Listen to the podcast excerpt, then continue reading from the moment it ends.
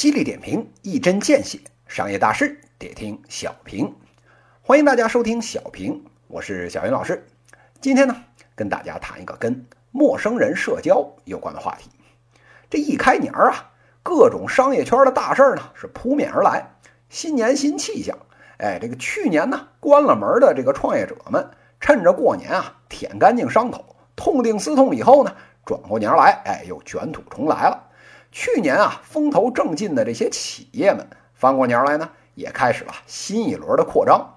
这不，前两天啊，商业圈又出了一件大事儿。我们啊，大家都耳熟能详的，主打这个陌生人社交的陌陌这家企业，花了将近七个亿，把另一款呢最近啊风头正劲的这个社交软件探探给收入囊中了。什么？您不知道探探是个什么软件？那估计啊。您啊，和小云老师一样，跟现在潮流风口的这帮年轻人们，哎，可就啊拉开代沟了。原来啊，这代沟啊是十年一个间隔，现在啊，小云老师琢磨着，估计啊两到三年就算一代。这个探探，也是一个陌生人社交的软件，人家呢比陌陌啊晚了好多，一四年中哎才开始啊起这么一摊子事儿，到了一七年底，人家自己公布数据，注册用户呢一个亿了。成了一二线城市年轻人里面能叫得响的产品之一。想当年啊，陌陌刚出来，到用户过亿花了两年半。探探这边呢，算起来基本上是三年半。看似呢，这个探探啊做的不如陌陌好，但是啊，陌陌当年起来的时候，陌生人社交呢是一片蛮荒之地。等一四年探探开始起步的时候，陌生人社交软件啊已经啊臭了大街了。能取得这样的成绩啊！也确实让人佩服。那这陌陌还有探探有什么相同和不同之处呢？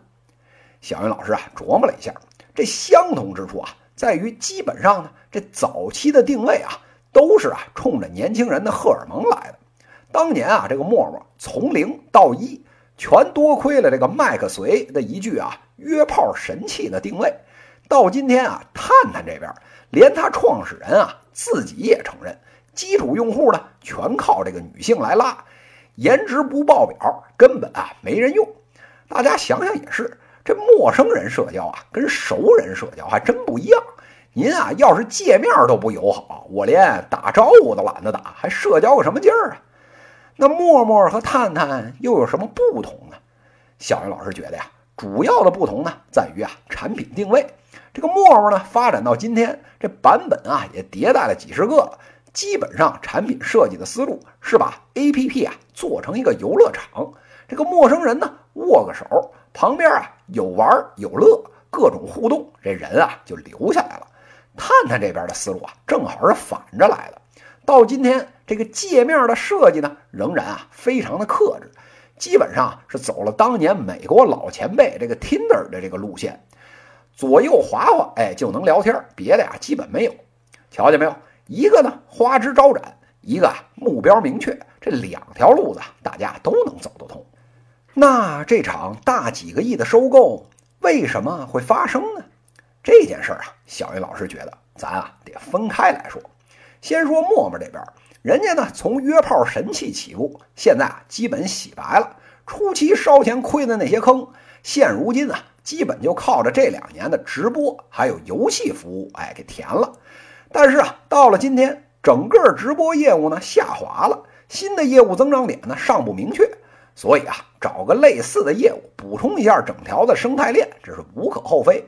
从探探这头呢，人家到今天啊才刚刚推出来这个 VIP 的这个收费服务，这个效果呢还不明显。不过大家心里都有数，但凡呢开始收割人头，这用户的流失啊不可避免。好不容易啊，用户曲线做出来这个指数增长，万一呢自己没玩好，哎，这后面啊要再想卖，这价钱呢，哎就得打个折扣了。与其啊冒这个险，不如呢见好就收。这创始团队啊几个人分分钱，虽说啊没等到上市，但是啊总比到时候变成填不满的穷坑强啊。所以啊两边一拍即合，这买卖做的呢是踏实加愉快。上面的分析啊，听着挺有理的，但是啊，小云老师啊，往深里一想，其实啊，这场收购的背后还有一个更重要的原因，就是呢买女用户的人头。这是什么意思呢？您看看现在啊，这陌陌人群的结构，百分之二十的女用户，百分之八十的男用户。再看看探探这头，基本上啊一半一半，各占百分之五十。而且啊，探探这边在颜值正义这条路上走的比陌陌还远。刚才说了，陌生人社交挖到根儿上就是啊荷尔蒙，特别啊是男性荷尔蒙的生意。那要刺激男性荷尔蒙，最有效的还不就是这个大胸锥子脸的小妹子吗？这件事儿啊，同是陌生人社交出身的陌陌，比谁呀想的都明白。在这个行当里面，谁掌握了年轻的妹子？谁呀就掌握了世界？这直播业务再怎么不行，游戏业务呢再怎么衰落，只要啊有小妹子在，哎，咱啊就能妥妥的再续上一秒，再蹦跶几年啊不成问题。这场大几个亿的收购大戏，不过呢是一场啊批发妹子人头的生意。这个妹子在呢，江山啊就在。我国这个几亿屌丝的这个荷尔蒙，还养活不了一个上市公司吗？这场交易到底合不合算？各位听友们，恐怕自己心里都有数了吧。以上就是今天资讯的内容，犀利点评，一针见血，商业大事得听小平。各位听友，我们下期再见。